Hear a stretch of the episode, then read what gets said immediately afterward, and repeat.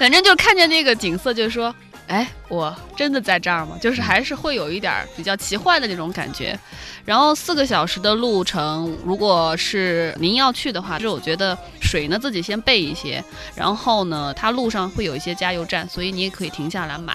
不过呢，据我的朋友说呢，当地的朋友说，就是说，因为如果说是你就是游客的话，去到一些相对离市区比较远的村落的话，因为他们那边其实经常会有些冲突发生，所以呢，就尽量还是不要下车为妙啊。你要去上厕所的话，你可以问一下他们加油站的人，一般他们可能厕所会锁起来。你去加油站去问他的服务员的话，那些工作人员他会告诉你去哪儿拿钥匙，然后你拿了钥匙再去卫生间，就是这样，好像差不多。我遇到的情况都是这样，但是尽量还是少下车吧。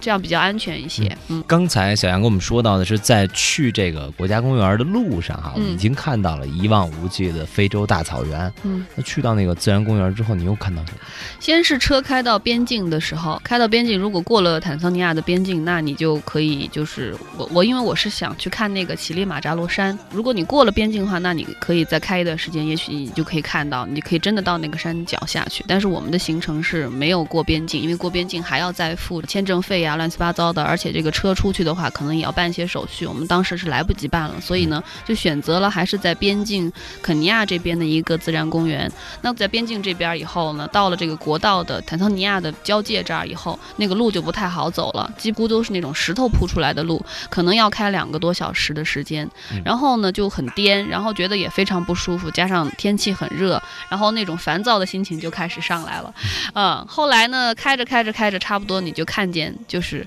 电视上才看到的马赛族的那种村落，然后就是那种个子很瘦高的男人，嗯，然后穿的花里胡哨的。然后就是很彩色的衣服，披着一块他们的那种织的那种很彩的一个斗篷围巾，拿着一个长长的矛，然后就可能站在路边上。有的人可能想搭车呀，或者是什么的。但是你可以看到那种生存环境的确是很恶劣的，就是可能他们在每个小的村落的外面会有一个大的罐子，可能就是等着一个送水的车，每个星期来送一次或者两次。你能想象，就是一个村落可能几十口人，然后可能一个星期就靠那么大一罐水，就多大一罐？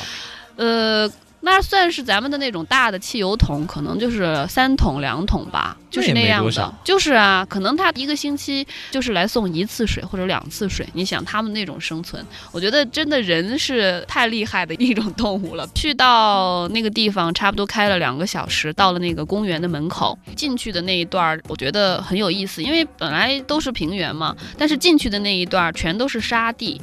那个感觉就是像可能很多万年前那就是海洋，然后现在突然就干了，然后就留下一片沙子地，然后那段路可能有好几公里，然后一望无际的，两边什么都没有，因为又是平原，全都是沙地。你进去了之后就开车开的，让你开到已经感觉绝望了，说是不是走错路了？然后突然前面可能又好，慢慢的开始出现一些树啊什么的。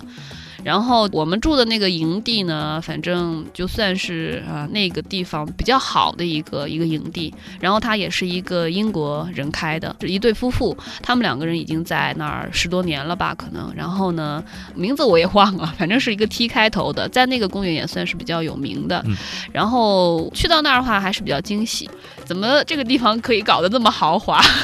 怎么个豪华法？就外观看你也不觉得，但是呢，在那个地方应有尽有。然后你想要什么喝的、什么吃的，什么都有，就是你不会感觉你到了一个那么不发达的地方去旅游了。然后我想象当中能给我洗澡、能有热水就不错了。然后去到那儿以后，它，呃，完全是就是那种地下的矿泉水，他们打了一口井，然后所有的水啊什么的都是就是源源不断的往外流。这就跟我之前看见的那种，可能一个村子一个星期两桶水形成了鲜明的对比。然后加上吃的也很好，然后还有风景也很好，